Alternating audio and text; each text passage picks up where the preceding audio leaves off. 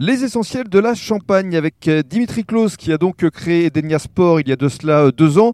Juste votre sentiment là au bout de deux ans, ça, ça fonctionne bien Ça fonctionne euh, pas mal, j'arrive à tirer mon épingle du jeu comme on dit. Mhm. Malgré la situation actuelle, euh, n'est pas évidente, mais euh, ça permet d'agir et euh, de travailler, euh, je dirais, son, son réseau et ses partenaires. Mm. Vous travaillez essentiellement sur euh, Épernay et sa région C'est ça. et vous souhaitez euh, à terme euh, développer vraiment cette euh, activité À terme, j'aimerais vraiment développer cette activité et pouvoir être euh, un peu plus présent et puis euh, peut-être euh, un peu plus soulagé au niveau de l'administratif et euh, Mm. de ce qu'il y a à faire. Donc vous seriez prêt à embaucher évidemment C'est ça. Oui.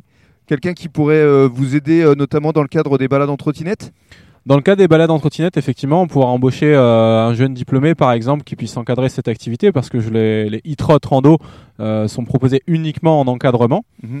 euh, et qui plus est euh, touristique ou, euh, ou plus sportif, et ça nécessite certaines compétences. Alors cette activité, vous l'avez démarrée il y a combien de temps Je l'ai démarré en mai 2020, après le, le premier confinement. Et ça a plutôt bien fonctionné cet été Ça a bien fonctionné cet été, euh, j'ai été euh, pas débordé, mais presque. Eh Oui. Et bien justement, dans le cadre du troisième podcast, vous allez tout nous dire de ces balades.